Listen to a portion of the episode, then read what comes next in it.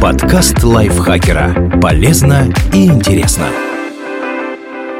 Всем привет! Вы слушаете подкаст лайфхакера. Короткие лекции о продуктивности, мотивации, отношениях, здоровье. В общем, обо всем, что делает вашу жизнь легче и проще. Меня зовут Дарья Бакина, и сегодня я расскажу вам о восьми ошибках, из-за которых списки дел не работают.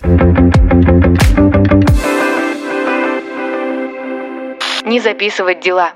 Очевидный пункт, но о нем все равно стоит напомнить. Если вы будете держать список задач исключительно в голове, то точно что-нибудь забудете. Запись дел в бумажном блокноте, в заметках в телефоне или в документе на компьютере поможет составить наглядную картину, даже когда мысли начинают путаться от усталости. Социолог и коуч по менеджменту Джен Ягер отмечает, что это также позволяет более ответственно относиться к задачам. Она объясняет, что разные дела, которые тянут вас в разные разные стороны просто исчезают, потому что перед глазами появляется четкий план. Относиться к списку дел как к списку желаний. Конечно, было бы неплохо реализовать идею, которая пришла вам в голову пару дней назад, но спросите себя, действительно ли я хочу сделать это именно сегодня? Эксперт по тайм-менеджменту и автор книги «Чувство штиля. Продуктивность и спокойствие в эпоху вечных дедлайнов» Лора Вандеркам считает, что нет смысла добавлять в список те задачи, которые вы не планируете выполнить. Они точно так же останутся не сделанными, если вы не включите их в список. К тому же это поможет избежать чувства вины стороны, отмечает специалист. Создайте отдельный перечень для больших дел и проектов, которыми хотелось бы заняться, но позже. Эксперт по продуктивности Дэвид Аллен называет это списком «может быть когда-нибудь». Такой подход позволяет сохранять свои идеи и не перегружать ежедневную повестку. Помните, что список дел – это инструмент для повышения продуктивности, а не волшебный перечень того, чего вы хотели бы добиться. Добавлять в список слишком много задач. По мнению Лоры Вандеркам, одна из самых больших ошибок – быть слишком амбициозным в составлении списка. Лучше сделать его короче и распределить задачи по приоритетности. Список дел должен состоять из трех или пяти задач, которые вы собираетесь выполнить сегодня. Да, у вас гораздо больше проектов, которые требуют внимания, но в идеале список дел – это своеобразный контракт с самим собой. Вы обещаете себе выполнить именно эти задачи какие бы другие дела ни появились. А менее важные задачи всегда можно распределить по ближайшим дням недели или месяца. Не разбивать большие дела на маленькие шаги.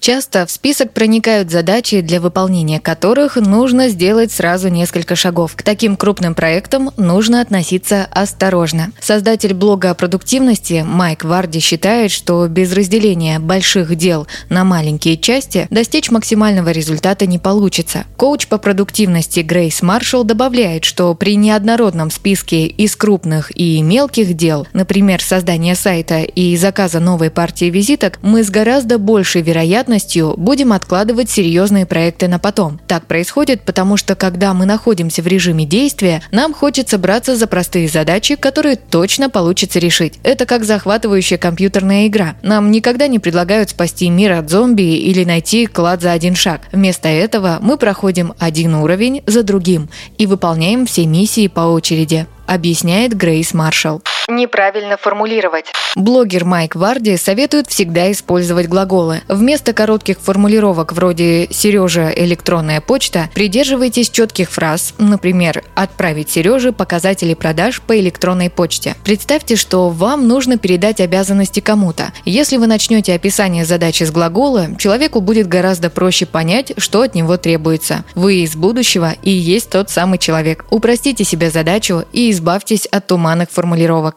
Воспринимать как список дел папку «Входящие». Если вы позволите письмам, которые приходят на почту, контролировать ваш день, то потратите все свое время на решение чужих проблем. Коуч по продуктивности Грейс Маршалл отмечает, поток сообщений никогда не иссякает. Неудивительно, что нам кажется, что у нас не хватает сил ни на что другое. Подумайте о своих стратегических целях амбициозных проектах, желаниях на год или глобальных направлениях развития. Как часто что-то из этого появляется в вашей электронной почте? Если редко, значит лучше обратить свое внимание на другие задачи не выделять время для отдыха. Периодические перерывы, например, прогулка в парке или пятиминутное дыхательное упражнение, помогают перезагрузиться и набраться сил. А это не менее важно, чем вычеркнуть из списка очередную задачу. Многим кажется бессмысленным добавлять в свой список что-то непродуктивное, но небольшой отдых помогает глубже и эффективнее сосредоточиться на последующих делах. Пусть перерывы будут для вас чем-то естественным и не терпящим возражений. Это позволит сбалансировать энергию, оставаться сфокусированным и предотвратить выгорание, отмечает консультант по благополучию и психологии Ли Чемберс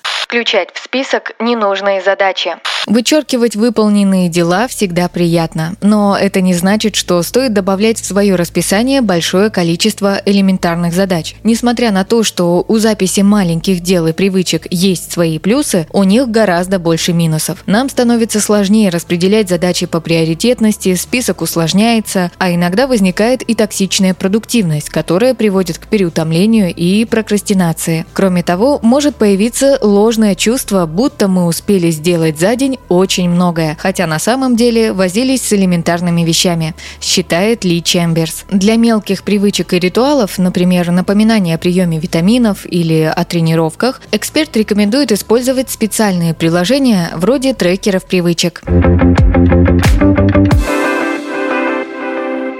Спасибо Лизе Захаровой за этот текст. Подписывайтесь на подкаст Лайфхакера на всех платформах, чтобы не пропустить новые эпизоды. Ставьте ему лайки и звездочки. Это помогает узнать о нас новым слушателям. Свои впечатления о выпуске оставляйте в комментариях или отзывах в приложении. А еще включайте наш подкаст «Слушай, это просто». Он объясняет сложные вещи доступным языком. На этом я с вами прощаюсь. Пока. Подкаст Лайфхакера. Полезно и интересно.